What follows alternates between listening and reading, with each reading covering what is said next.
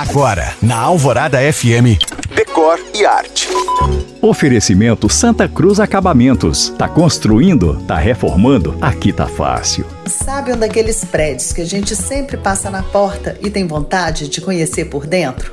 Pois este ano poderemos conhecer um deles. O charmoso prédio rosa que fica ali no centro, a um quarteirão do Palácio das Artes, para quem desce a Avenida Afonso Pena no sentido rodoviário. Trata-se do Instituto de Educação de Minas Gerais, que abrigará a mostra Modernos Eternos 2024.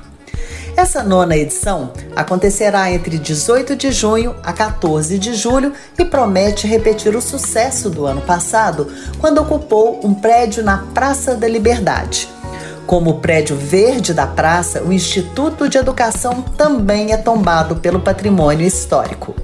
Foi projetado em 1897 pelo arquiteto Edgar Nascentes Coelho, em estilo eclético, com vários ornamentos da tradição neoclássica europeia.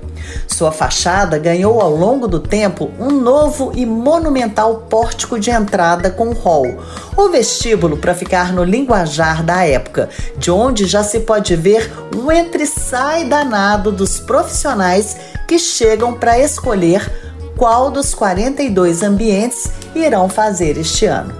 Lembrando que você pode ouvir o Decore Arte no site da rádio e ver mais sobre o que eu falo no Instagram You Can Find. Eu sou Janina Esther para a Rádio Alvorada FM.